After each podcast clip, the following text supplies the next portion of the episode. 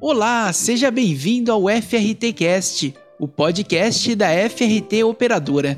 Em comemoração ao Dia Internacional da Mulher, preparamos uma série de conteúdos especiais com mulheres empoderadas e inspiradoras que atuam no turismo. Essas pequenas entrevistas vão ao ar todos os sábados de março. Fique com a gente!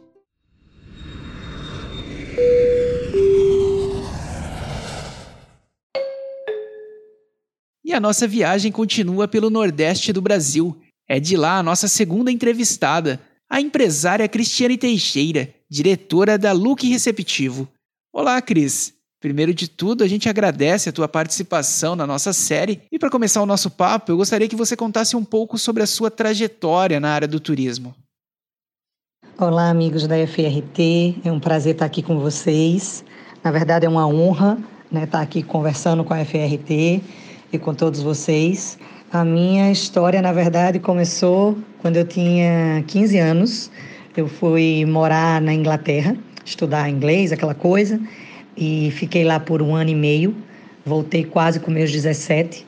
E aí meu sonho era, por que que aqui na Paraíba a gente não tem é, e aqui no Nordeste, essa mesma coisa de turismo como existe na Europa. A gente com lugares tão bonitos, com coisas tão lindas, e eu queria de todo jeito que isso acontecesse, principalmente inicialmente no estado onde eu moro, que é aqui na Paraíba. Meu sonho era que a gente conseguisse realmente é, despontar um pouco mais e colocar a Paraíba como se fosse um destino realmente tão vendável quanto os destinos da Europa eram. Eu ficava sem acreditar porque que aqui a gente não conseguia. Com 18 anos, eu fundei a empresa, né? Foi exatamente o ano que a minha filha, minha primeira filha nasceu. E a gente começou o trabalho, era bem pequenininho, eu posso dizer que eh, eu acho que o escritório que eu trabalhava era do tamanho que hoje é o meu banheiro aqui no escritório. E foram muitas lutas, eu mesmo vendia, eu mesmo atendia, eu mesmo montava os roteiros, eu mesmo, em alguns casos, ia fazer os roteiros. E depois disso a coisa foi acontecendo, foram começando a surgir guias de turismo, só tinha um guia de turismo aqui em João Pessoa, só tinha um hotel em João Pessoa,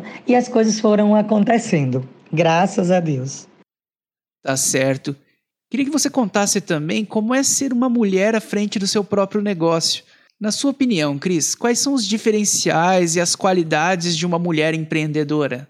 Que os homens não me ouçam, mas aquela velha história que a mulher sabe fazer mil coisas ao mesmo tempo, né? Então, eu acho que essa é a maior qualidade da mulher. Ela saber fazer mil coisas ao mesmo tempo e também a sensibilidade. As mulheres elas conseguem ter uma empatia melhor. Às vezes o homem até tem, mas ele não consegue comunicar essa empatia da forma, às vezes, exatamente como ele sente. E eu acho que a mulher tem uma maior capacidade disso. E eu acho que com isso a gente consegue driblar mais coisas, né, conversar mais coisas, é, persuadir mais coisas a nosso favor, ao favor da causa que a gente acredita. Então, eu acho que essa é uma das grandes qualidades e diferenciais que tem numa mulher empreendedora. Fora que, pelo menos a nordestina, né, quando ela coloca uma coisa na cabeça, sai de baixo. É verdade. Há quem diga que a mulher nordestina realmente é muito determinada, mas isso é papo para um outro podcast. E Cris, o que, que você diria para outras mulheres que até pensam em empreender, mas têm algum tipo de insegurança? Eu diria para essas mulheres que insegurança é uma dúvida, né? E essas dúvidas, elas vão, esse medo vai estar com a gente sempre. Mesmo depois de 30 e poucos anos de empresa, algumas decisões que eu tomo, eu tenho dúvida, eu tenho medo, mas eu tenho que tomar a decisão. Embora a decisão possa ser errada, né? Mas eu tenho que tomar a decisão. Muitas vezes eu já ouvi artistas dizendo, cantores que já subiram no palco tantas vezes e mesmo assim, às vezes antes de subir no palco, o coração palpita, fica nervoso, dá medo. E isso acontece também com a gente mesmo depois de muitos anos, né? Com algumas decisões, o coração palpita, dá medo, a gente fica inseguro. Então, essa insegurança é algo que, claro, com o tempo ela vai diminuindo, a gente vai tomando mais força do, do que a gente precisa, mas, sobretudo, é preciso decidir decidir empreender, né? decidir ir à frente E uma coisa muito importante é a tal da persistência. É aquela velha história, né? Para a gente comer um fruto maduro, a gente precisa plantar uma árvore. E isso leva tempo. As pessoas têm que entender que empreender não é colocar aqui daqui a pouco, não é plantar hoje e amanhã tá comendo fruto, né? É o velho a historinha do iceberg, né? As pessoas veem aquela ponta e diz: "Poxa, tá aqui. Como é que chega aqui?" Mas para chegar aqui é um longo caminho. E para isso precisa persistência, resiliência, coragem, sabe? Sacrifício muitas vezes, mas é muito recompensador.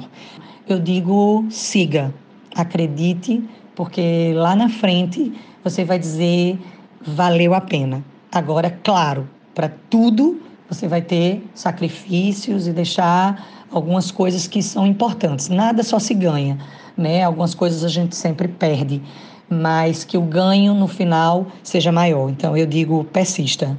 E outra pauta importante, não apenas nesse mês, mas ao longo de todo o ano, é a questão do preconceito contra a mulher. Cris, você já enfrentou alguma situação desse tipo? E como é ser mulher em ambientes que muitas vezes são tão masculinos? Eu sempre procurei não olhar para as reuniões que eu estava com homens ou com clientes ou aquela coisa que realmente o mundo de negócios definitivamente ainda é muito masculino, sem dúvida alguma. Sempre procurei lidar como se isso não existisse. Eu sempre procurei lidar como se eu tivesse ali como cristiana profissional, independente de ser mulher ou não. Claro que chegam algumas coisas, chegavam né, muito mais, algumas coisas de que às vezes é, lhe constrange, mas né, eu sempre procurei fazer de conta que eu nem estava entendendo aquilo, ouvindo aquilo. Nunca tive nenhum problema